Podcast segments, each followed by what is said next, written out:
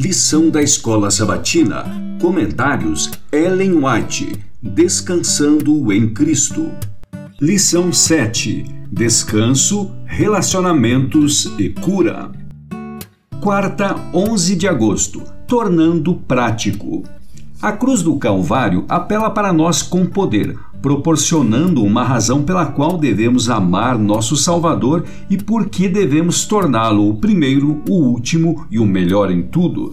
Devemos tomar o lugar que nos compete em humilde penitência ao pé da cruz. Aí, ao vermos nosso Salvador em agonia, o Filho de Deus morrendo, o justo pelos injustos, podemos aprender lições de mansidão e humildade de espírito.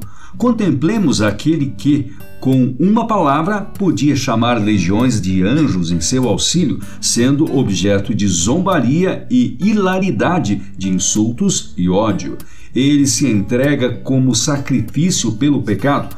Ao ser insultado, não ameaça. Ao ser acusado falsamente, não abre a boca. Ele ora na cruz por seus assassinos. Está morrendo por eles, está pagando um preço infinito por cada um deles. Suporta a pena dos pecados do ser humano sem nenhuma murmuração. Exaltai-o, 7 de agosto, página 234.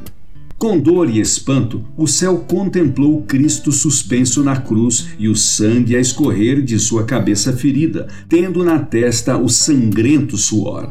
Gota a gota, seu sangue caía das mãos e dos pés em cima da rocha perfurada para encaixar a cruz. As feridas abertas pelos cravos se alargavam por causa do peso que o corpo fazia sobre as mãos.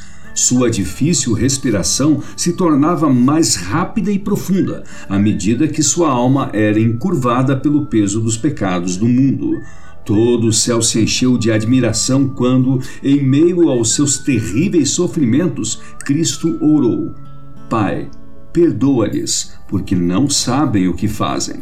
Lucas 23:34, o desejado de todas as nações, página 760 o Mestre enviado pelo céu, nada menos que o próprio Filho de Deus, veio à terra para revelar aos homens o caráter do Pai, a fim de que o adorassem em espírito e em verdade. Cristo revelou aos homens o fato de que a mais estrita adesão às cerimônias e formas não poderia salvá-los, pois o reino de Deus é de natureza espiritual apresentou aos homens exatamente o contrário das representações do inimigo quanto ao caráter de Deus e neles procurou gravar o amor do Pai, que amou o mundo de tal maneira que deu seu Filho unigênito, para que todo aquele que nele crê não pereça, mas tenha a vida eterna. João 3,16 acentuou aos homens a necessidade da oração, do arrependimento, da confissão e do abandono do pecado. Ensinou-lhes a honestidade, a clemência, a misericórdia e a compaixão, ordenando-lhes que não amassem apenas aos que os amavam, mas os que os odiavam e os maltratavam.